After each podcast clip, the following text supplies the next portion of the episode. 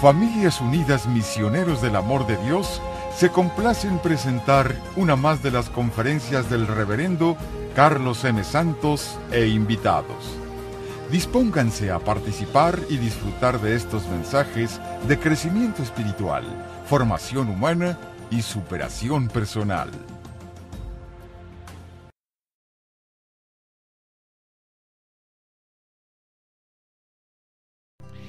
Estamos viendo esta visión global de la Biblia y comenzamos con una parte muy importante de ella que son los primeros cinco libros, el Pentateuco. De esos cinco libros, los dos primeros son como que los más importantes para nosotros, pero todos son libros de la Biblia. ¿Cómo se llaman los dos primeros libros del Pentateuco? Los dos primeros de la Biblia. Génesis y Éxodo. Hoy vamos a mencionar brevemente los otros tres ¿Cuál es el nombre de ellos? Ya se me olvidó. ¿Cómo se llaman? Levítico, Números y Deuteronomio. Muy bien. A esos cinco libros del Pentateuco, los judíos los conocen como la Torá, que significa la ley, porque en esos libros hay muchas leyes, especialmente en estos otros tres que voy a mencionar, que es Levítico, Números y Deuteronomio. Hay las leyes que Dios le dio a su pueblo, que los sacerdotes le pasaban a su pueblo, y que bueno, hasta la fecha los judíos siguen rigiéndose, basándose por esas leyes. Aunque en el Éxodo está el, decálogo, los diez mandamientos, en los otros tres libros hay muchísimas leyes para muchas cosas hasta minúsculas. Eh, ahí regulan todo hasta que cómo dónde te debes de sentar y dónde no, qué debes de comer y qué no, cómo llevar las ofrendas al altar, cómo no, cómo hacer el altar, cómo hacer eso. Son muchas leyes que no nos vamos a detener en ellas, porque para empezar ni siquiera tienen que ver tanto con las leyes de Cristo, del cristianismo, pero es interesante ver cómo los judíos se regían y se rigen todavía.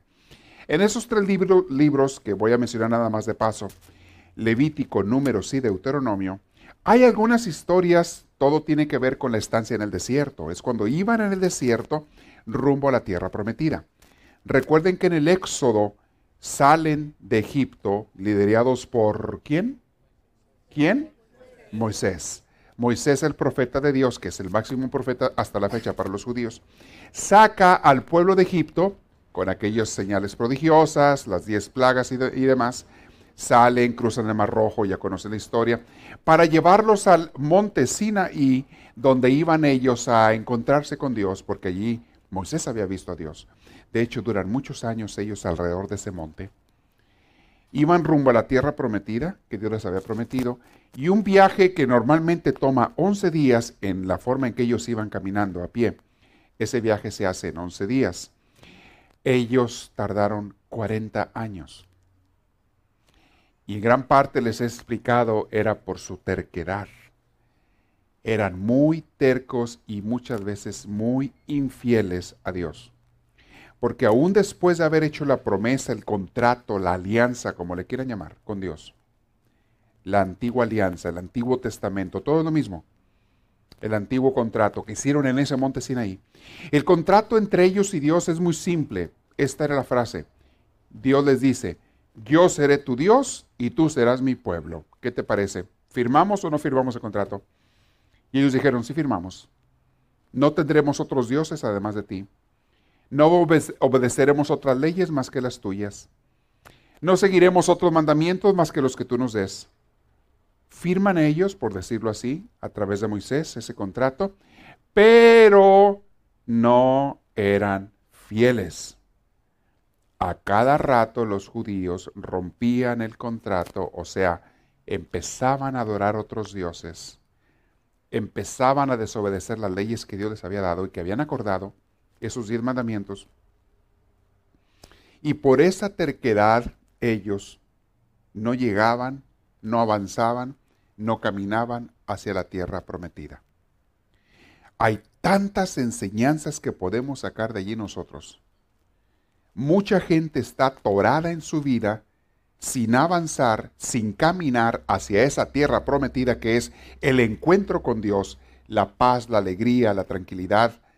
No avanzan, no caminan, están atorados en sus problemas porque no quieren aceptar una alianza, un trato con Dios. Mucha gente ni siquiera lo ha hecho. Otros alguna vez lo hicieron, pero están o estamos siendo infieles a ese trato que hicimos con Dios.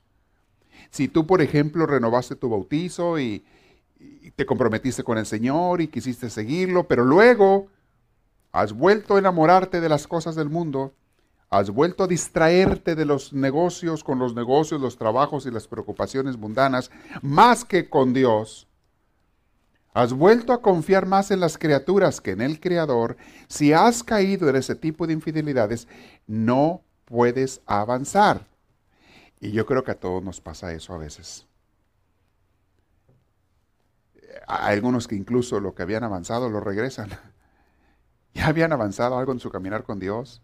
Ya se habían entregado, ya se habían convencido, habían conocido al Señor y dan marcha atrás. Y vuelven a las andadas y vuelven al mundo de antes, a la forma de pensar, a las malas amistades que ya habían dejado. Caen otra vez en la tentación. Cuando una persona comienza, es liberada del pecado, es liberada de Egipto, de la esclavitud del pecado.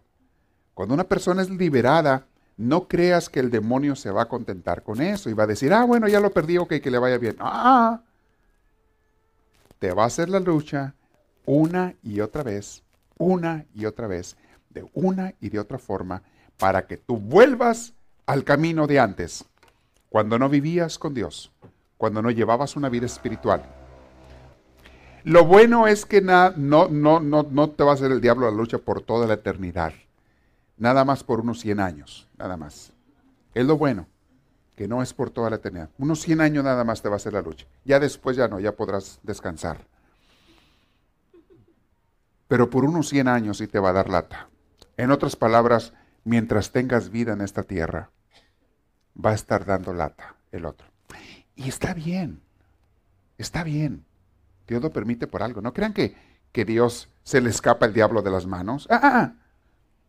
Dios a la hora que quisiera lo aplasta como una cucaracha si él quisiera. Pero no, le sirve a Dios. Eso hace que uno tome la decisión, se decida una y otra vez por Dios. Hace que uno reafirme y refuerce su entrega, su compromiso con el Señor. Aunque a veces caigas. Y precisamente cuando caes y te das cuenta de ello, es cuando más vuelves a acercarte a Dios, que ya te habías enfriado. Y precisamente por ese enfriamiento espiritual en el que habías caído, fue que caíste ahora sí en el hoyo. A veces Dios permite que te des un buen tropezón para que te des cuenta que sin Él no puedes vivir. O te mantienes calientito con Dios, cerquitita de Él, buscando su presencia todos los días, luchando una y otra vez, manteniéndote firme en la oración, en tu compromiso, en tu seguimiento de Él, o te mantienes trabajando cada día con Él, o te enfrías.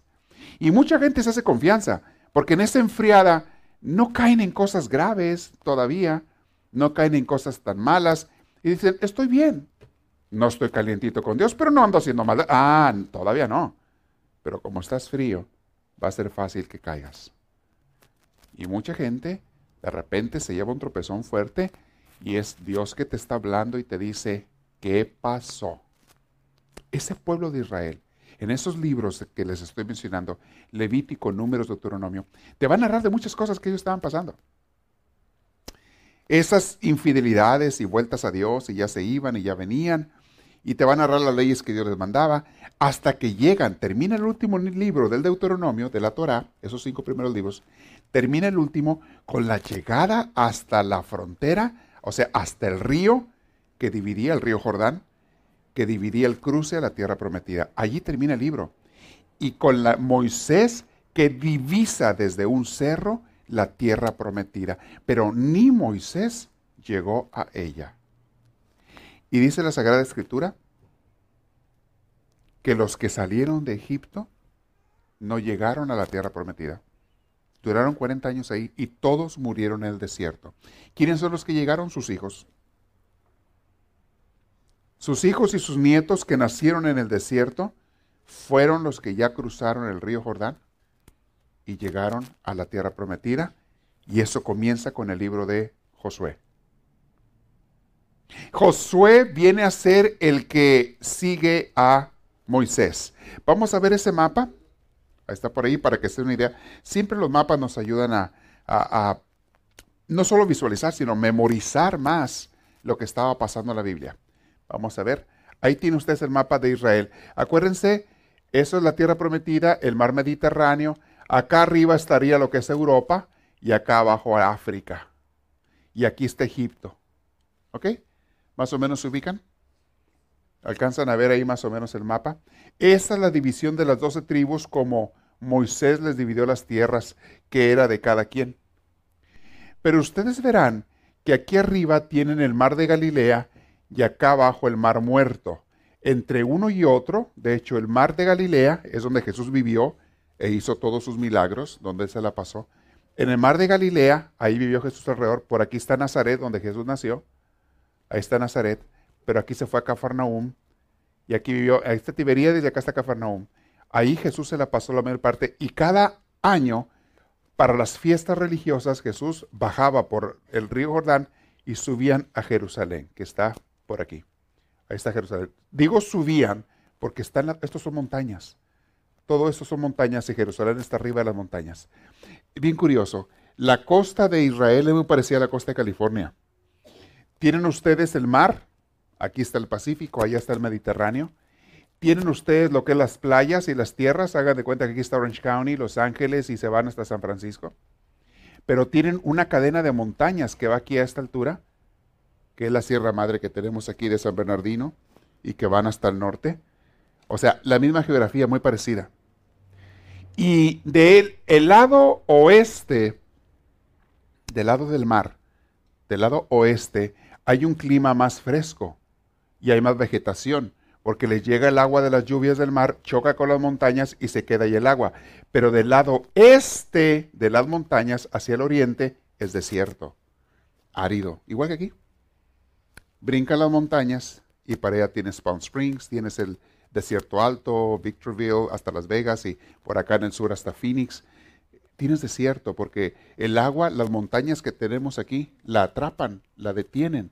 Las nubes chocan en esas montañas, descargan la nieve ahí arriba y el agua acá. La mayoría sí pasa algo, pero casi no, pasa para el otro lado. De este lado se queda el agua y aquí tenemos desde aquí hasta Canadá esa cadera montañosa de la Sierra Madre Occidental y del lado del mar, muy verde y fresco, del lado oriente, desierto, árido. Es bien curioso, ¿eh? que es la misma geografía que hay allá en Israel. El mismo fenómeno. Pero bueno, estos venían de Egipto, vienen por acá, por aquí está el mar, está el mar rojo, no alcanzó a salir en este mapa. El mar rojo que cruzaron también le conocen como el mar de los juncos el mar rojo que cruzaron cuando venían ellos, los, judíos, anduvieron por el desierto, más o menos por aquí estará el Sinaí, se la pasaron aquí 40 años, dieron la vuelta por acá y, o por acá, dicen algunos que vinieron por acá, todo este desierto, hoy en día todo esto es Jordania y más abajo tienen Arabia, es lo que está ahorita, y acá está Egipto. Pero anduvieron por aquí y llegaron hasta hasta el Jordán. En el libro de Josué que vamos a ver, Moisés desde estas montañas de acá divisa la tierra prometida. Esto es la tierra prometida. Esto es la tierra prometida. Del Jordán para acá. Aunque las tribus reciben también parte del oriente. Todo esto vendría siendo también la tierra prometida. Pero ellos llegaron hasta aquí. Por aquí está Jericó. Jericó, aquí están las montañas. Cuando bajas de las montañas, llegas al Jordán, pero todo esto ya es desértico, ¿no? Es más árido. Y Jericó es un oasis en medio del desierto. Hay muchas fuentes de agua allí.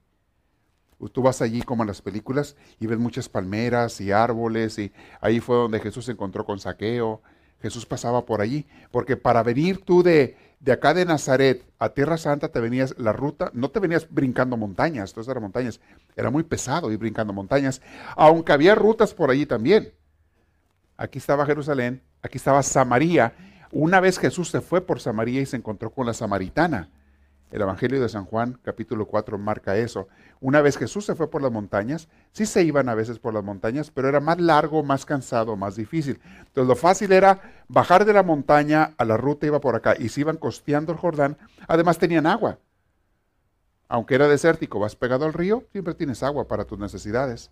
Y era, no sé, algunos dos, tres días de camino, no me acuerdo ahorita cuánto hacían, iban ellos y llegaban acá a la tierra de Galilea, donde se creó Jesús acá. Esa era la ruta que ellos seguían. ¿Ok? Hacían esta especie de ángulo para sacar la vuelta a las montañas. Bien, llegan con Josué. Después de 40 años, llegan aquí, desde estas montañas, Moisés divisa la tierra prometida, pero no entra, se muere ahí y ahí lo enterraron. Ahí lo entierran a Moisés.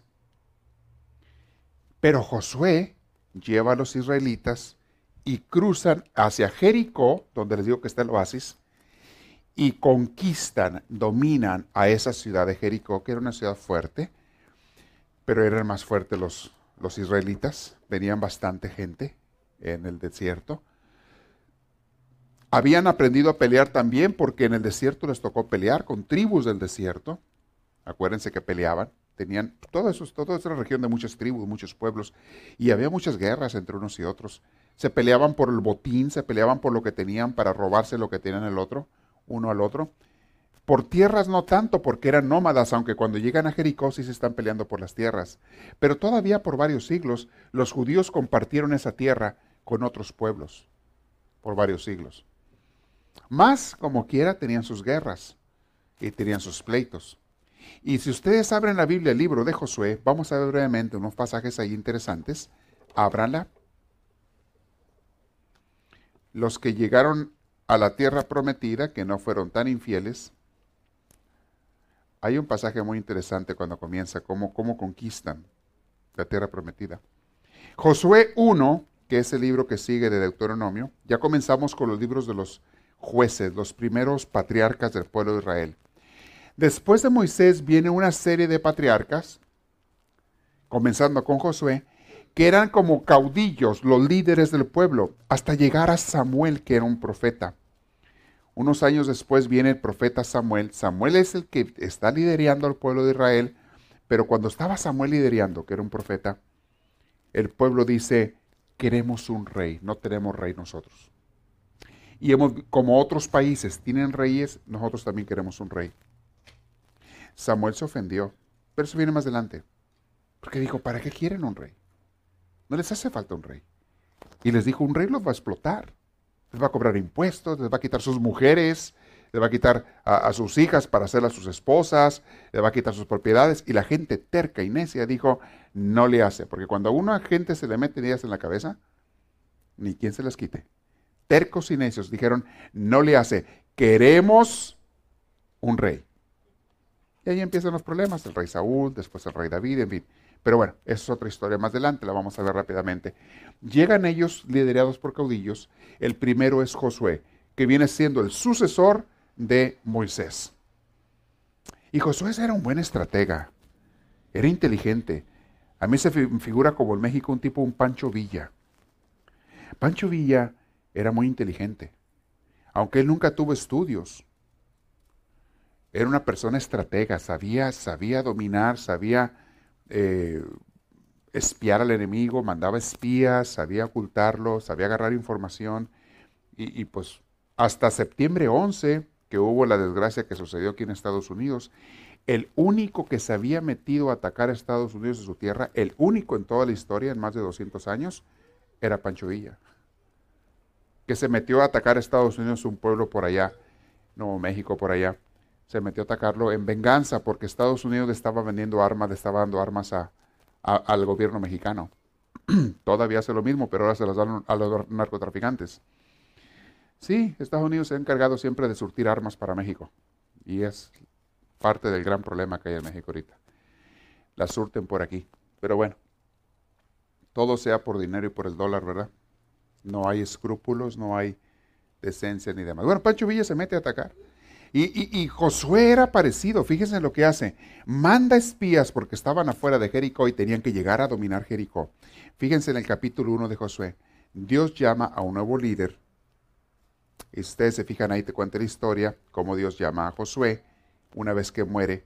Y en el versículo 10, Josué 1.10, comienza los preparativos para la conquista. Comienza a preparar a la gente, preparen comida, preparen esto y lo otro vamos a cruzar el río Jordán, estén listos, va a haber una guerra, vamos a atacar a los, a los, a los este, de Jericó, este, tenemos que estar listos. Era un buen guerrero, un buen general. Y luego se le ocurre mandar a unos espías para que fueran a ver cómo estaba ya la situación en, era el territorio de Canaán, donde está Jericó. Manda a estos espías y llegan ellos al pueblo, se hace pasar por visitantes, porque estaba amurallado el pueblo. Las ciudades en aquel entonces, para protegerse de los enemigos, ponían, eran como fuertes, ponían murallas alrededor de las ciudades y no era fácil atacar una ciudad. Iban a, a vérsela muy difícil. Pero esos espías se meten como visitantes y van a dar a la casa de una prostituta. Rahab se llama esta mujer. Y esta mujer, también una mujer muy inteligente, ella sabía que venían, porque ellos sabían los, que ya venían los israelitas para acá y que los iban a atacar. Y esta mujer sabía y dijo, yo sé que ustedes nos van a dominar. Yo sé que Dios está con ustedes. Yo sé que ustedes van a ganar esta guerra. Yo los quiero ayudar, pero les voy a pedir una condición, dijo esta Rahab. Lo único que les pido es que, que a mí y a mi familia no nos haga nada cuando vengan a invadir. Estos espías que mandó Josué le prometieron, le dieron su palabra, le, dijeron, te prometemos que a ti y a tu familia no le, no le vamos a hacer nada. Total que ella, llegan y se hospedan con ella. La gente del pueblo se entera que dos judíos espías habían llegado. Todo eso está ahí en Josué 2 y siguientes. Lo van a ver, muy interesante esa historia. Pero se las quiero mencionar porque para que vean que Dios hace los planes de la manera que uno menos imagina. Y fíjate qué mujer, una mujer que a lo mejor no era una santa, una mujer del pueblo de los cananeos, de Jericó, esta fue la que ayudó a los judíos para que entraran a la ciudad y pudieran dominar, sin tener tantas muertes. Ella los recibe en su casa, pero la gente del Jericó se entera que allí venían dos espías y van a buscarlos para matarlos. Ella los sube a la azotea de su casa y los esconde abajo de unas, tenía unas pajas ahí o algo así. Paja los esconde y le dice a los visitantes, dice, sabemos que tienes a dos espías, dánoslos porque los queremos matar. Ella dice, bueno, sí recibí a dos gentes, ella miente. Recibí a unas gentes que vinieron, pero ya se fueron. Si quieren, vayan, síganlos, por ahí salieron, ahí por la puerta de la ciudad. A lo mejor los alcanzan. Antes de que crucen el río, ¿verdad? Pues aquellos se van a seguirlos, ¿verdad? Dice Y no los encuentran. Esta los tenía escondidos en la arriba de su casa. Y en la noche, como su casa de ella estaba pegada a las murallas de Rahab, con una cuerda les ayuda a que se escapen. Y ellos ya habían agarrado la información de cómo estaba la ciudad, cómo podían entrar, etcétera, etcétera. Incluso ya cuando llegan a, conquistar, también esta mujer les ayuda para que entren a la ciudad. De información. Y dicho y hecho, llegan ellos, guiados por su Josué y sus sacerdotes. Y dice la historia de, aquí de Josué, muy interesante, que hicieron todo un proceso, que Dios les había mandado hacer todo un proceso, de cómo darle vueltas con el arca de la alianza, donde estaba Jesús, llevaban los sacerdotes al arca de la alianza y la gente por allí le daban vueltas a las murallas de Jericó, le tenían que dar seis vueltas, y luego a la hora que sonaran las trompetas, la gente, todos los judíos tenían que gritar, hicieron lo que les mandaron y dice la historia que las murallas se derrumbaron, se empezaron a derrumbar, pudieron entrar, atacar y mataron a todos, incluyendo animales, mascotas, bueyes, vacas, ovejas, gente, familias enteras. No dejaron, no dejaron nada ni nadie vivo los judíos y ellos sentían que así Dios les mandaba, con excepto de la familia de Rahab a Rahab y a su familia, como le habían prometido, la respetaron y no les hicieron nada. Cuando yo leí esos textos que estaba estudiando la Biblia al principio, decía, ¿cómo, cómo, Dios puede mandar eso, que maten mujeres y niños? Todavía te la paso en una guerra, que se matan soldados con soldados y todo, pero que hagan eso. Los judíos pensaban que Dios quería eso. Y lo hacían. Y no fue la única vez, lo hacían varias veces. Y decían, Dios nos dijo, Dios nunca les dijo que hicieran eso. Pero estaban tan, perdonen la palabra, tan salvajes, tan sin prepararse, tan sin conocer a Dios. Todavía estaban muy, muy verdes, dicen por ahí. no conocían a Dios, que hacían todas esas cosas y pensaban que Dios estaba contento con ello. Pensaban, pero no era nada anormal, era lo que hacían todos los pueblos siempre. Llegaban en todas las guerras, lo que hacían todas las culturas, todos los ejércitos, llegaban, dominaban un pueblo y muchas veces mataban a todos para quitarles todas sus posesiones. O, si les iba bien, mataban a los hombres y se llevaban a las mujeres y a los niños de esclavos. Se los llevaban de esclavos o los ponían de esclavos para que trabajaran para ellos. Es lo que hacía, la gente era muy salvaje antes. Eran más salvajes antes que ahora. Ahorita ve uno cosas terribles, pero a nivel social y comunitario y todo, era mucho más duro antes que ahora. La gente no podía viajar de un pueblo a otro sin que los asaltaran y los robaran y los mataran para quitarles tres monedas. Había asaltantes de caminos, acuérdense los que mataron al lado de Jesús eran eso. El bueno y el mal ladrón, Dimas y Gestas, qué feo apestas. Ah, no, ese es el dicho. Dimas y Gestas eran asaltantes de caminos. Sabrá Dios a cuánta gente habían matado y robado, entre otras cosas. Había mucha gente así. Antes la vida era, a veces nos quejamos, híjole, qué dura está la vida. No, antes era peor. Antes no había medicina, no había vacunas. Todavía hoy en día hacemos, eh, le damos gracias a Dios cuando un niño llega a los tres años de edad, porque más antes, más de la mitad de los niños se morían antes de los tres años. No había vacunas. Les pegaba un sarampión, les pegaba una viruela, lo cual era muy común, había por todos lados y los niños no tienen defensas todavía para liberarse de eso, la mayoría de los niños se morían, una gripa, lo que fuera. Entonces, cuando un niño llegaba a los tres años, era como que ya la hizo, porque ya para esa edad más o menos crearon sus defensas. Y la niña o el niño, después de los tres años, pues ya está más fuerte, ya, ya hay más posibilidad de que no se muera de una enfermedad, al menos antes que no había medicinas. Hoy hay medicinas y vacunas para todo. Ya más bien es raro es raro que un niño pequeño, si pasa, tristemente sucede, pero es más bien raro que un niño pequeño se muera por una enfermedad, porque hay curaciones para todo, gracias a Dios. Entonces, en eso estamos mejor ahora, ni se quejen. Llegan los judíos, dominan, toman esta tierra, muy interesante. Vemos en Josué 3, Josué 3. Vamos a ver rápidamente los títulos de los capítulos. La gente de Israel cruza el Jordán. José 4 les pide que junten unas piedras del río como recordatorio de ese dominio a, los judíos. En Josué 5 ya están ellos acá practicando circuncisiones. Este, Josué 6, los israelitas conquistan Jericó, ahí está cuando hacen lo que les dije, que le dan las vueltas a la ciudad y demás. Son historias muy interesantes, ¿eh? No me voy a entretener en ellas hoy, pero pueden leerlas en su casa. Josué 7, el pecado de Acán. Luego Josué 8, atacan a otra ciudad. Una vez que habían dominado a Jericó, van y atacan a otra ciudad, la ciudad de Ahí, así se llama, Ahí. Y hacen lo mismo, matan a todo mundo, pero esta vez no matan a los animales porque se los quedan ellos de, para su uso. Pero matan a toda la gente. Increíble. José 9, los Gabaonitas engañan a Josué. Esos eran unas personas que tenían miedo de que los fueran a matar y van y hacen un pacto con Josué diciéndoles que venían de muy lejos. Por favor, vamos a hacer un pacto. Prometan ante Dios que no nos van a matar a nosotros. Venimos de lejos y todo. Ah, está bien, no hay problema. Nada, eran los vecinos que estaban ahí al lado.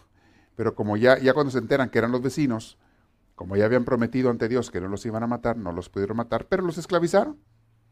Bueno, no los vamos a matar, pero van a ser nuestros esclavos. O sea, eran canijitos esos amigos también, ¿eh? no crean que... Pero era lo común en aquel entonces. Era lo común. O matar o esclavizar a la gente. Era muy, muy, muy chistoso, ¿ok? Muy bien. Eso, luego tenemos a Josué 10. Los israelitas derrotan a los amorreos. Ahí están peleándose contra otros. Josué 11. Josué derrota a Jabín y sus aliados, otros, puras guerras, porque estaban, llegaron a una tierra nueva, acuérdense, y andaban dominando y conquistando y peleándose con vecinos, pero llegaron muy poderosos los judíos. Muy poderosos, con mucho armamento, con muchos jóvenes. Y en aquel entonces eso era la fuerza de un pueblo, tener a muchos jóvenes guerreros. Entonces tenían miles, miles de soldados Y los otros pueblos eran pueblos pacíficos. Como tenían, se dedicaban a la agricultura, a las tierras, muchos no tenían ejércitos muy poderosos. Eran pueblos más tranquilos. Era fácil para los judíos que venían, como que dice, curtidos del camino, del desierto, 40 años en el desierto, y de andar en guerras y pleitos y defendiéndose y no tener nada. Llegaron como llegaron los bárbaros en Europa cuando conquistaron Europa. Llegaron del norte y dominan a Roma y a todos los países de Europa porque no tenían nada. Y a veces la gente que no tiene nada que perder son los más peligrosos porque se avientan a hacer desorden y medio, que es lo que está pasando en México. Esa gente que andan, que reclutan para hacer las maldades, robos, secuestros, asesinatos, es pura gente que muchas veces no tiene nada que perder. Que si los matan dicen, pues qué, como quiera, no tenía nada. Y son los más peligrosos a veces. Así llegaron los judíos. Cuando una persona ya tiene una familia que cuidar, cuando una persona tiene alguna casa que cuidar, proteger y todo, pues a lo mejor te vuelves un poco más pacífico. Pero sobre todo si tienes una vida tranquila, pues ¿para qué van a andar haciendo guerras? Era como estaban esos pueblos y los judíos llegaron dominando, pero con el tiempo les adelanto algo, ellos también ya tenían sus tierras, se establecieron, se tranquilizaron, se separaron de Dios. Cuando uno se hace confianza que te está yendo bien, mucha gente ya no busca a Dios porque es la gente que acostumbra a buscarlo cuando tiene necesidad nada más. Anda la gente en problemada y está acordándose de Dios a cada rato. Cuando la gente no tiene problemas, cuando la gente todo está bien, gracias a Dios, se olvidan de Dios. No le dan importancia a Dios en su vida. Y no se asusten porque a veces nosotros hemos caído en eso.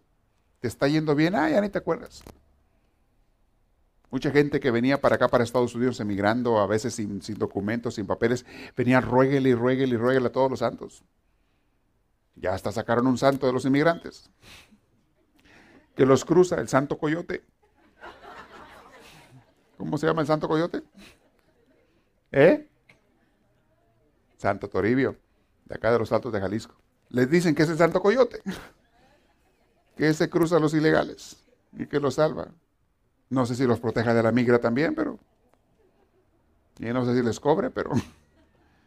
Ya ha sacado a la gente tantas cosas. Y viene la gente sufriendo y batallando, acordándose y rezándole a todos los santos. Pero una vez que llegan acá, y se establecen y consiguen un trabajo y les va bien con el correr del tiempo, muchos de ellos se olvidan de Dios. Y muchos de ellos ya no le educan a sus hijos en los caminos de Dios. ¿Saben que me da tanta tristeza en la misión en Anaheim? A veces veo a los jóvenes que salen de la high school, por ahí pasan muchos. Y yo los veo, los oyes lo que van hablando, lo que van diciendo, cómo se comportan, las maldades que hacen, unos poniendo graffiti, poniendo esto y lo otro. Tú dices, ¿Qué les están enseñando sus papás a estos niños de Dios? Aquí me platican los hijos de ustedes a veces que en la escuela lo que hacen en la escuela sus compañeros, lo que les platican, a lo que los invitan.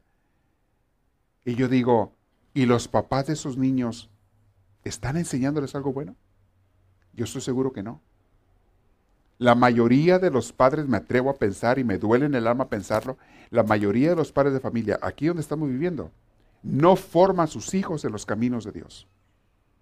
Se conforman con que vayan a la escuela y les enseñen lo que sea y aprendan o no aprendan, comprarles sus jueguitos de televisión, que se entretengan y no los molesten y que aprendan lo que aprendan de la tele y de la escuela, de sus compañeros. ¿Y sabes qué es lo que les enseñan en esos lugares? Esos, esos, esos disque maestros, que son sus compañeros de la escuela, que es la televisión, que es los juegos de computadora, la misma computadora, el internet, el Facebook y demás. ¿Sabes qué les enseñan esos lugares a los niños?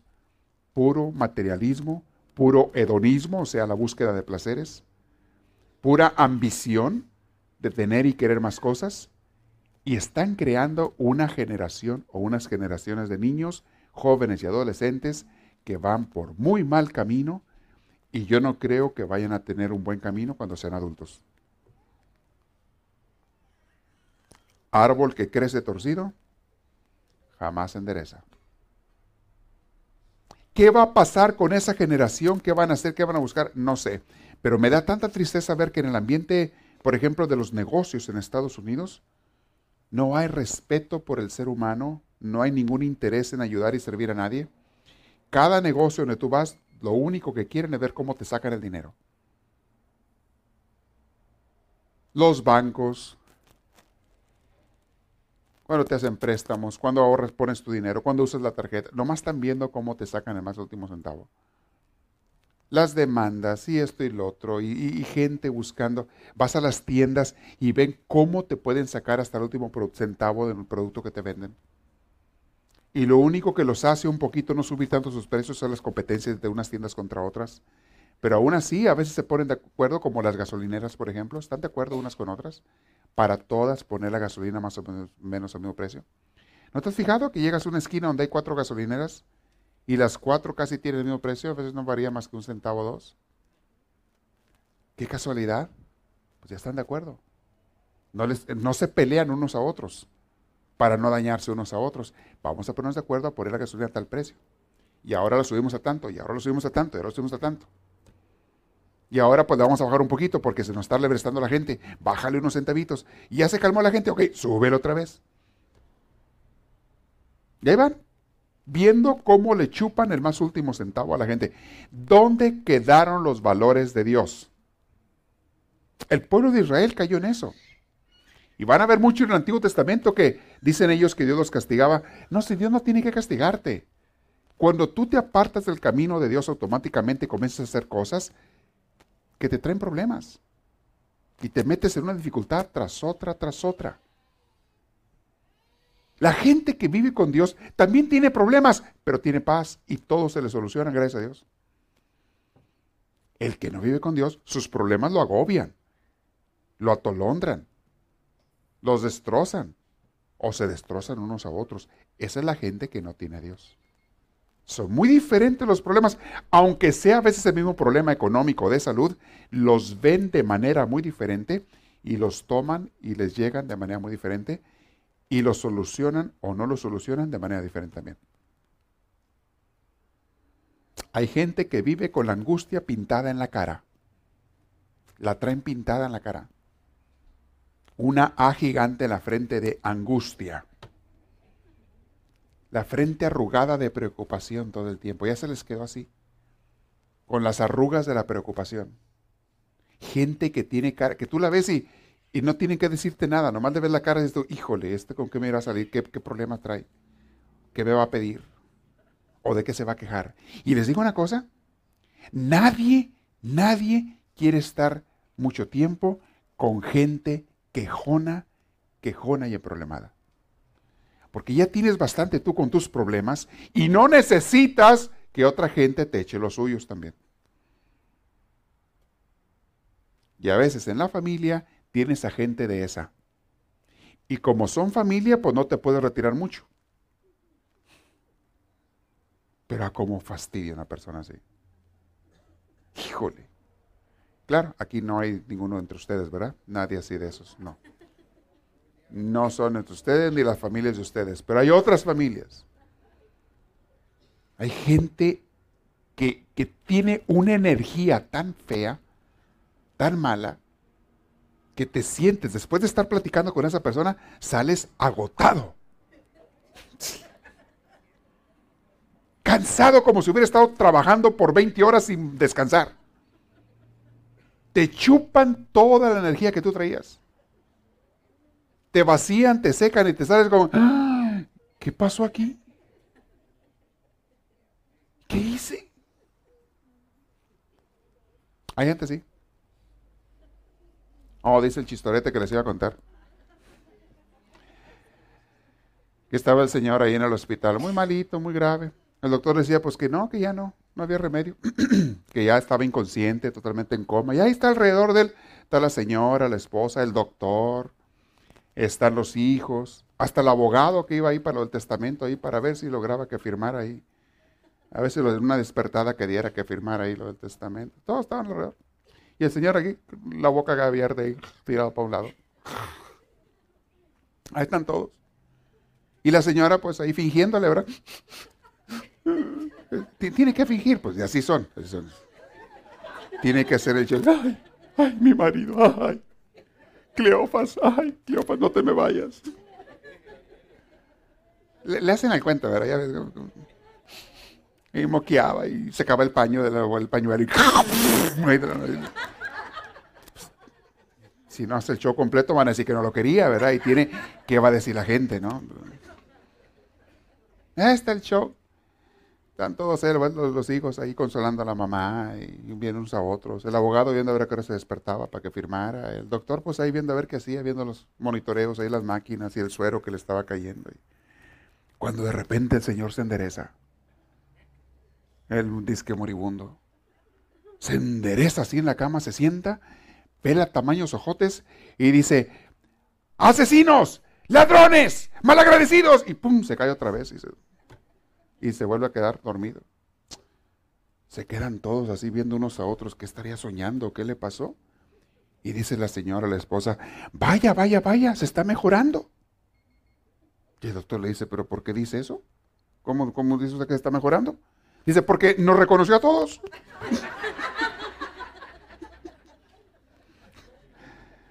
¿Se dio cuenta de todos los que estamos aquí?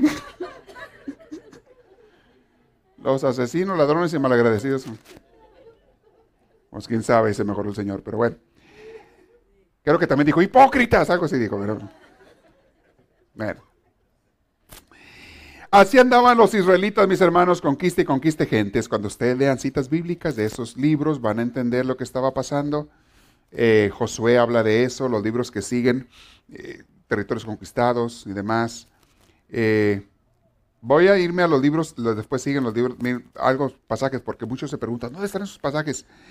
Voy a mencionar rápido los títulos, ¿ok? Josué 16, los territorios de Efraín y Manasés, territorios. Josué 17, más territorios. ¿Cómo se reparten los terrenos unos a otros? Está interesante, José 19. Voy a seguirle. La ciudad de refugio. Los levitas, voy en el 22. Ustedes pueden ir viendo los títulos. Vayan página con página, viendo. Este. Josué se despide de su pueblo en el 23. Josué reúne al pueblo el 24 y demás. Luego vienen los libros, ahí termina el 24 Josué. Vienen los libros de los jueces. O el libro de los jueces que habla de los jueces. ¿Quiénes eran los jueces? Eran personas, hombres y a veces mujeres, que lideraban al pueblo después de Josué. Todavía esto antes de que hubiera reyes. Había estos jueves, jueces, perdón. Este, entonces ustedes van a ver los capítulos eh, a estos jueces que los llevaban. Tienen ustedes en jueces 4 a Débora y Barak, personajes importantes que Dios iba guiando. Eh, tiene usted a Gedeón en jueces 6, otro de los líderes de Israel, eh, y cómo era un general que también derrotaba a los demás, y a muchos pueblos, Abimelech, jueces 9, Tolán, jueces 10, Jair, en el mismo jueces 10, Jefté es otro en jueces 11. Eh, en el jueces 13 hay una historia que ustedes conocen desde que eran niños viene otro de los líderes de Israel, o semilíderes, digámoslo así, el nacimiento. ¿Quién nace ahí? Sansón. ¿Quién era Sansón?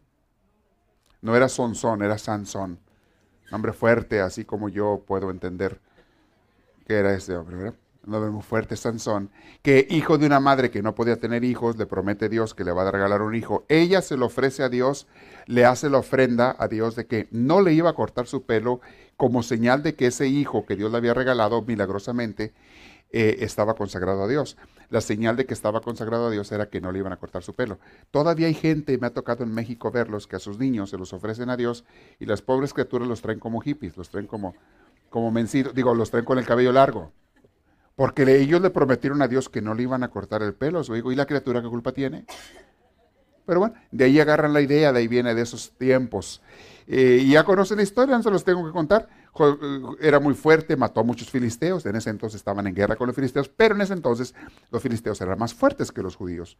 Los tenían dominados, los israelitas los tenían dominados, los tenían, los estaban explotando y todo. Y este Sansón les da mucha guerra. Mata a muchos de los filisteos, pero era muy fuerte él y demás, pero tenía una debilidad. Era como Juan Charrasqueado. Su debilidad eran las mujeres. Y aparte, menso hasta la pared de enfrente, porque lo hacían como querían. Muy machito, muy hombrote acá con los hombres y con las mujeres caía como, como bebito, pero hacían con él lo que querían las mujeres. Pues sí, ahí se ve que eh, lo explotaron, luego conoce a una, a una filistea, ¿cómo se llamaba aquella mujer? Dalila, una de tantas, pero fue la que ya le dio la torre. Él a nadie le decía el secreto de su fuerza y Dalila le decía, oye, ¿cuál es el secreto de tu fuerza? Dime por favor, a mí confíame, por favor, yo soy tu novia, tu mujer, lo que sea. Y este se la vacilaba. Ah, pues mira, si me atan con siete cuerdas, las manos de la espalda, este, ya no puedo hacer nada, me quedo sin fuerzas y pues ahí me dominan. Entonces estaba dormido, iba Dalila y le ataba con siete cuerdas ahí a él y le hablaba a los filisteos, véngase, ya está atado, ya para que lo maten. Llegaba él y Dalila le gritaba, Sansón, Sansón, ahí vienen, pero para que él se levantara y para que lo mataran o, o lo apresaran. Y Sansón, como era mentira, rompía las cuerdas como si nada y mataba a los que venían a atacarlo. Entonces Dalila se hacía la indignada. Me echaste mentiras, le decía. Hay mujeres que son bien astutas, ¿eh? olvídate, Dalila era buena. Se hacía la ofendida. Me echaste mentira. Ah, bueno, no te dije la verdad. Dime cuál es la verdad. ¿Cómo es que tú pierdes las fuerzas? ¿Cuál es tu secreto? Bueno, bueno, lo que no te dije, Dalila, es que las cuerdas tienen que ser nuevas y tienen que ser de no sé qué cuero y no sé de qué cosa. Y entonces sí pierdo toda la fuerza si me atan con eso, porque ahí Dios. Ah, ok, se dormía, iba la Dalila, traía las cuerdas nuevas y uh, otra vez lo ataba y cuánto con las. Y le hablaba a los filisteos, a otros, venían otros filisteos a atacarlo, a atacarlo y gritaba aquella, Sansón, ya viene a atacarte, y se levantaba y rompía las cuerdas como si nada y mataba a esos también. Y así se le hizo varias veces. La Dalila le sacaba las cosas, pero este les contaba mentiras, y, este terminaba matando a la gente, y este menso que seguía confiando en la tal Dalila, después de lo que le decía. Pues, ¿qué tenía la tal Dalila esa? Yo no sé qué tenía. ¿Aquí no hay ninguna Dalila? No, ah, bueno. Qué bueno. Total que cuando ya se dio cuenta Dalila que puros Sansones. No, hombre, aquí son sonsones, es otra cosa. Es diferente, no confundan. Sonson con Sansón. Bueno. Resulta que se hace la ofendida y empieza a llorar y a rueguele y rueguele y rueguele y rueguele le dijera cuál era su secreto que perdía la fuerza. Y aquel mensote, porque ese sí que era sonzón y mensote, pues para no verla llorar tanto y después y para que no le pusiera, porque le, dolía la cabeza a este de tanto que ésta le estaba insistiendo. Insiste y insiste y pues le terminó diciendo el menso. Si me cortan el pelo, ahí sí pierdo la fuerza, porque Dios lo, ofreció a mi madre se lo ofreció a Dios y bla, bla, bla. Ándale, y este dijo, ahora sí me está diciendo la verdad. Pues dormidito fue y le cortó con unas tijeras del cabello. Ándale, chiquito. Y le mandó a llamar y aquel se levanta, dijo, ahorita lo veo y ahora sí no tiene fuerzas. Lo apresan, le sacan los ojos para que no le volviera a dar lata, se lo llevan preso los filisteos, y ya conocen la historia, pero pues se ríen de él, lo usaban como payasito, se burlaban de él, pero pues se les olvidó que él, era la cuestión del cabello, cuando le creció otra vez el cabello, aunque ya ciego, volvió a estar fuerte. Y un día en una fiesta que tenían los filisteos en un palacio muy grande, les dice, eh, dice a uno de los que lo, lo cuidaban ahí, todos estaban burlando de él, el payasito, pero ya tenía la fuerza, pero no les había dicho que ya la tenía. Porque le había crecido el cabello otra vez. No más que no tenía ojos. Entonces le pide a uno de los guardias, llévame por favor aquí a tocar los pilares de aquí del templo. No más quiero tocarlos aquí. Pues él fue y lo lleva, toca dos pilares y con la fuerza que tenía tumba dos pilares. Se cae todo el edificio, se muere él y se mueren todos los que estaban ahí los filisteos. Bueno, aprendan señores para que no sean tan sanzones, ¿ok? a este libro de, muy interesante de los jueces. Luego viene el libro de Ruth. Ahí viene otra historia, una mujer que fue una heroína también en aquel entonces. Y así siguen otros libros.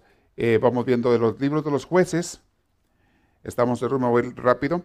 Después tenemos los libros de Samuel, primero y segundo de Samuel. Allí comienzan los reyes.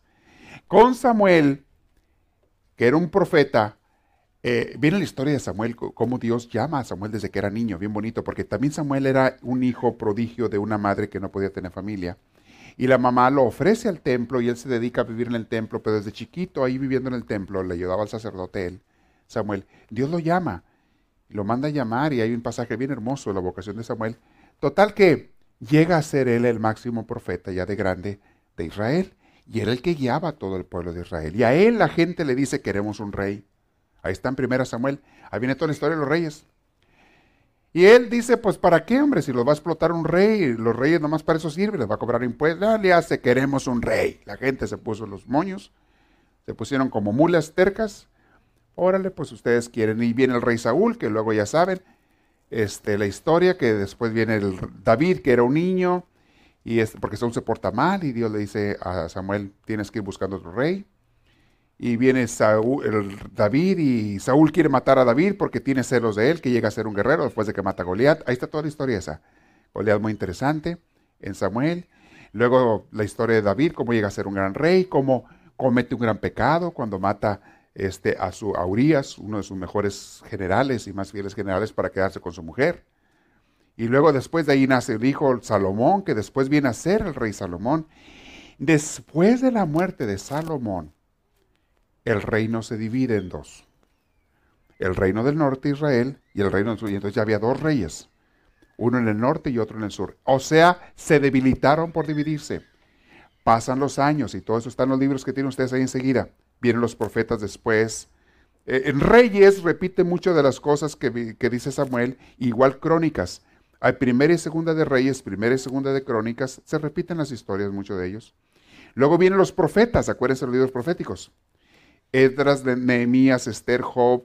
Están también los Salmos por allí, que es un libro este, poético.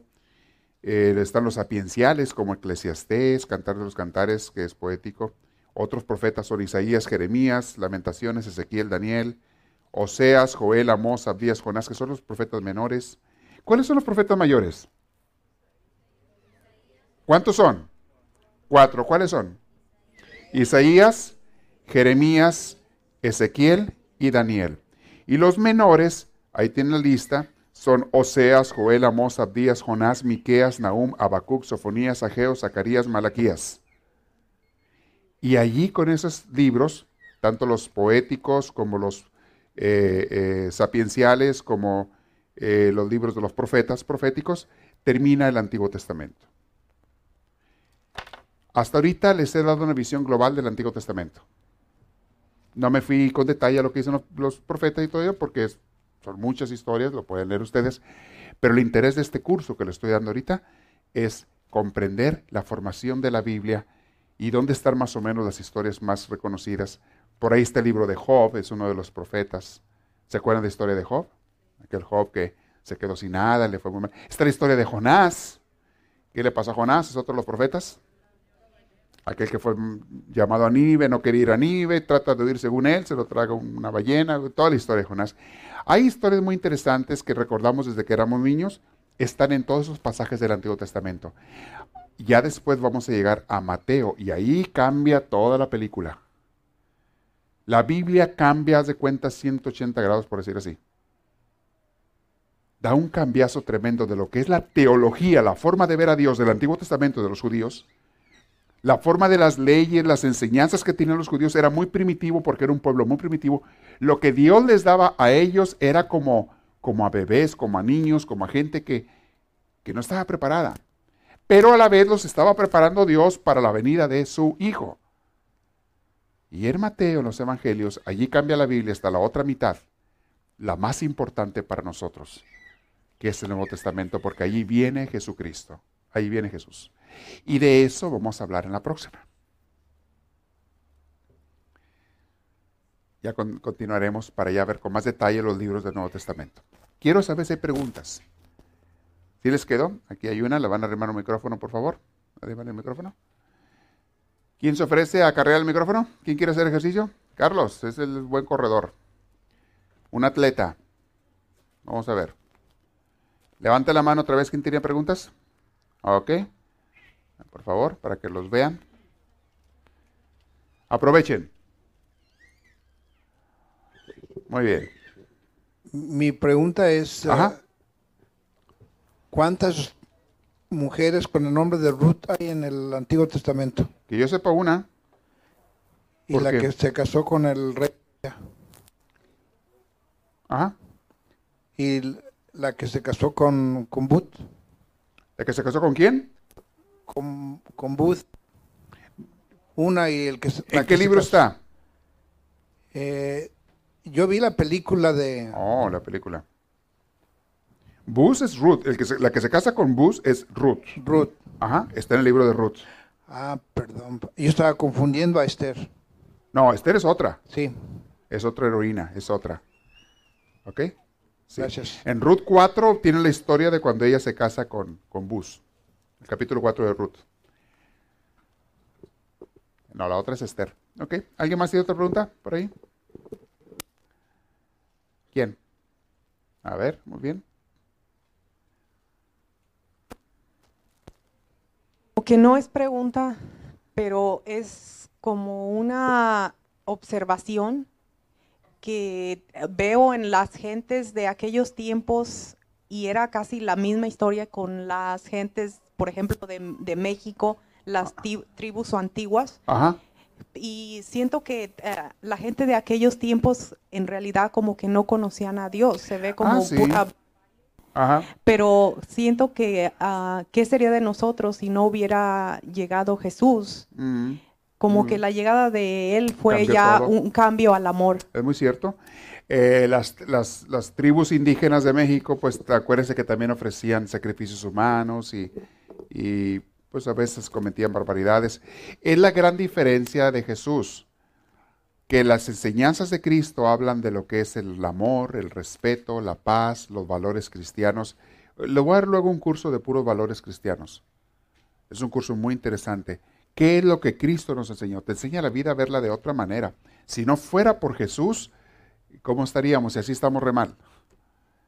Si así estamos re mal. Pero mucha gente se detiene de hacer el mal gracias a las enseñanzas de Cristo. Porque el ser humano, perdonen que lo diga, pero estamos bien salvajes. Somos muy salvajes, somos muy, muy tontos en cosas que hacemos, muy ambiciosos, muy agresivos. El ser humano quiere hacer guerras, quiere tomar posesión de otros, quiere dominar, quiere destruir. El ser humano somos salvajes y lo estás viendo en la vida diaria. Y los cristianos no crean que somos mejores que los judíos. Simplemente a lo mejor somos peores porque los cristianos ya tenemos la enseñanza de Jesús y como quiera a veces no la practicamos. Los judíos no la tenían, tienen esa excusa. Y los indios de otras culturas no tenían las enseñanzas de Cristo, tienen esa excusa. Pero nosotros, ¿qué excusa tenemos cuando hacemos las maldades? Cuando hacemos guerras, cuando queremos dominar unos a otros, cuando queremos dañar a una persona, cuando sabemos que no debes de hablar mal de alguien y como quiera lo haces. Cuando sabemos que no debemos destruir a nadie y como quiera vas y lo destruyes. En el trabajo, en la escuela, en la familia, donde sea. ¿Qué excusa tenemos? Créanmelo, el ser humano es medio salvajito. Lo dicen los grandes teólogos, lo dice San Agustín, lo dice Santo Tomás. Somos dificilitos. Y sí necesitamos tener una formación cristiana, eh, conocer las verdades de Cristo y luego tratar de seguirlas para no ser así. Y eso es lo que les decía hace rato, que muchos padres ya no le enseñan esos valores a sus hijos. No les enseñan lo que es la honestidad, lo que es el trabajo, lo que es la responsabilidad. No les enseñan ni a tender su cama a veces. ¿Creen ustedes que hay niños que no tienen su cama de... Estoy hablando de niños de 7, 8 años para arriba. ¿Creen ustedes que hay unos que ni eso hacen, que no limpian su cuarto, que no recogen lo que tiran? Porque están viendo la tele y jugando, no porque están trabajando y irresponsables. Yo entiendo si estuvieran trabajando, bueno, están ocupados.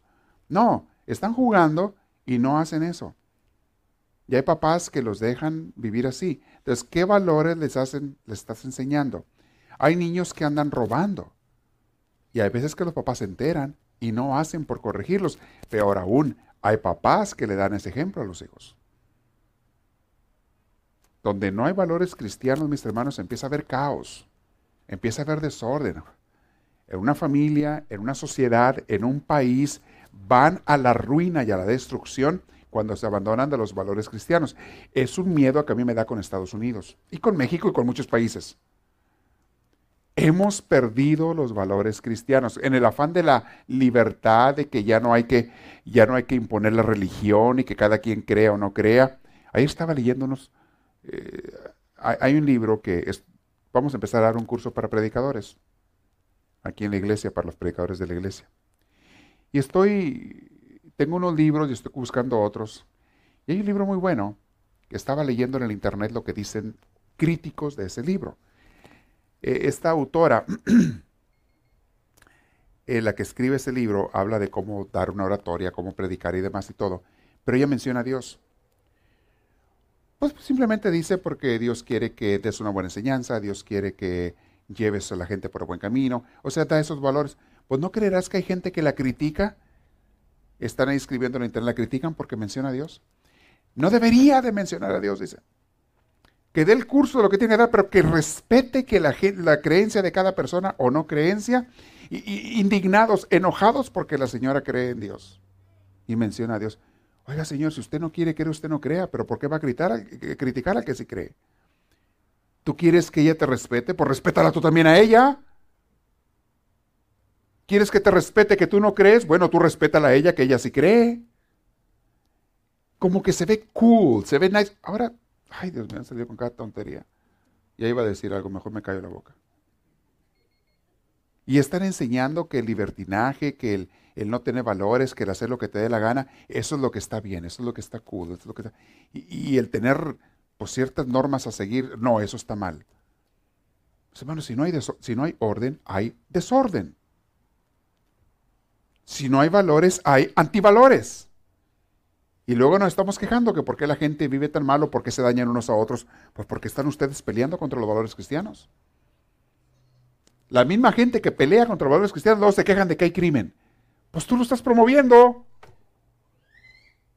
Tú no quisiste que se les enseñara a Dios a los niños en las escuelas, en muchos lugares. No quieres ni que se mencione el nombre de Dios. Y luego te quejas de que hay crimen. Pues ¿quién les entiende? Ayer le puse una regañada a un pariente mío. Porque allá donde vive, estaban quejándose que por, no sé, tenían dos, tres años de sequía. Que no llovía y que no llovía y que hay que sequía y que le estaban cortando el agua y todo. Resulta que en las últimas dos semanas ha llovido, pero con ganas. Ya hablé por teléfono con este pariente. Ay, ya no soporto el agua. Ay, qué llovedera. Ay, qué... Le dije, ¿estás oyendo lo que estás diciendo?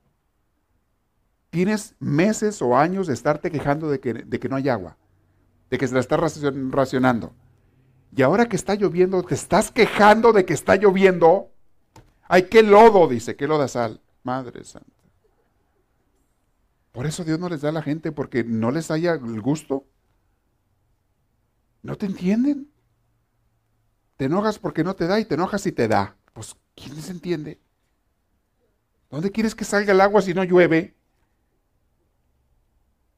Así es el ser humano de terco. Y este pariente de buenos que reconoce, sabes que si la estoy regando, perdón. No, pues yo no tengo que perdonar, digo, pero fíjate lo que estás diciendo. En vez de darle gracias a Dios y brincar al cielo, gracias Señor, que ahora nos estás mandando agua, estás renegando. Aquí en California estamos igual, ¿eh? Es tierra seca aquí. Hay poca agua, no hay agua aquí, nos la estamos robando de allá del norte. Perdón, la estamos trayendo de allá del norte. Porque dejamos a miles de agricultores sin, sin agua para sus tierras allá en el norte de California. El Valle de San Joaquín, muchos terrenos están ya desérticos porque el agua, Los Ángeles y el área de acá metropolitana del sur se la robamos, perdón, no la traemos. Como acá están los votos, acá está la mayoría de la gente, de que se les quita el agua a ellos y se viene para apacar la ciudad. Y hay gente aquí, como les dije el otro día, desordenada, que tira y desperdicia el agua cuando no es un lugar donde hay agua y le estamos quitando el agua a otra gente que no tiene. Hay gente que deja la llave abierta sin necesidad, pueden ustedes creer tira 10 galones de agua para lavar un, vaso. La llave abierta, así el chorrazo para lavar un vaso. Hágame usted el favor. Duran 15, 20 minutos en la regadera cuando se pueden bañar en tres. La llave abierta para lavarse los dientes, como les decía, en vez de agarrar agua en un vaso, el chorro abierto y acá cepillándose arriba acá los dientes. Ojalá se te caigan los dientes para que no, pues, que no estés despreciando agua. Que se te caigan todos. Bueno, ese es otro tema, ¿verdad? Ya me estoy... Muy bien, tenemos que crecer todos. Dale gracias a Dios y nunca estés en contra de los valores cristianos. Nunca, mis hermanos, vas a estar en contra de los... Hay que promoverlos y así se enoje quien se enoje. Hay mucha gente que se enoja. Mucha gente que dice, no sé, pues sí lo menciono y, y, hazle como quieras. Tú quieres que te respete que no crees, perfecto, yo no te obligo a creer, pero tú respétame a mí que yo sí creo. El mismo respeto que tú exiges, demuéstralo tú también. Sí, es cierto, tiene que haber libertad de religión y libertad de no religión, lo que tú quieras, pero respeta. Nomás si te digo una cosa, que si, vamos en un mundo tan secular donde no hay religión y respeto, no te quejes luego de que las juventudes y las gentes están por mal camino y están destrozando muchas cosas y no hay responsabilidad y no hay esto y lo otro. Sin valores cristianos en las familias, y en la sociedad, la sociedad se va a la basura. Crimen. Miren, créanmelo, mis hermanos, eso pasó en México. Y aquí también. Pero en México yo por años he visto cómo se han perdido los valores cristianos. Los, los, muchachos, los jóvenes, van a la escuela para ver cómo sacan dinero. Los que la gente, los mexicanos que logran estar en el gobierno, en cualquier puesto de gobierno, nomás buscan cómo robar y cómo cobrar mordidas y cómo eh, agarrar sobornos. Y te puedo decir que en la mayoría de ellos. Y no es el gobierno, son los mexicanos que llegan, el que llegue. Un ambiente de corrupción, un ambiente de robo, un ambiente... Ahora nos asustamos de que esté pasando lo que esté pasando. No, mis hermanos, tenemos muchos años de estar, de estar cocinando eso. ¿De qué te asustas que ahora esté la comida hecha? Ese basurero de comida. La, han estado cocinando por años. No hay valores, no, no hay nada. Mucha religiosidad en mucha gente y nada de espiritualidad. Muy de misa los domingos mucha gente y nada de vivencia cristiana de respetar a la comadre. No, hombre, se la pasan acá afuera, salen de misa comiéndose unos a otros. No me lo cuentan a mí, yo lo veo. Y dices que por qué ahora está pasando lo que está pasando. ¿Qué le están enseñando a los jóvenes? Llegan, les ofrecen una ametralladora y 100 dólares al mes que no los tenían, pues dámela. Ve y mata tantos, los mato. No hay valores, no hay respeto por la vida, no hay nada. Pero en fin, ustedes y sus familias creen en el Espíritu de Dios, mis hermanos. No puedes cambiar al mundo, pero puedes cambiar de ti y puedes influenciar a tu familia en buen sentido cristiano. Siempre sé una luz para tu familia, sé sal y luz de la tierra. Es lo que Cristo nos mandó a hacer. En nuestra iglesia vamos a esforzarnos nosotros por ser sal y luz de la tierra, como dice Jesús en Mateo 5. Tienes que serlo. Se nos acabó el tiempo. Están muy calladitos, no sé si ya los dormí o los aburrí, pero espero que inviten a mucha gente a que reciba el crecimiento espiritual. Estas clases, en los diferentes temas que voy tomando, ustedes saben que siempre llevo una enseñanza hacia la vida y una transformación que tenemos que llegar poco a poquito luchar para ser personas mejores, familias mejores y gente más llena de Dios. Y el alimento de Dios nunca se va a acabar. Mientras vivamos en esta tierra tenemos que estar alimentando el alma, igual que el cuerpo. No va a haber un día en que digas ya no tengo que alimentar el cuerpo, tampoco el alma. Tampoco puedes decir eso del alma. Siempre la tenemos que estar alimentando. Los crecimientos espirituales, las enseñanzas nos están dando el alimento, nos están manteniendo la luz de Cristo. Y si te dicen, pero fíjate los defectos que tienes, mi hijo, si no fuera tendría otros peores. Si te dicen, ¿de qué te sirve si no has cambiado? Uh, olvídate. Si no fuera sería peor, si hubiera cambiado, pero para peor estamos en caminar con Dios. Y vale la pena, y es bonito y es hermoso caminar con el Señor. Y da tristeza ver que el mundo, la mayoría de la gente no quiere escuchar. Bueno, tú sed sal y luz de la tierra y el que quiera tomarlo, que lo tome.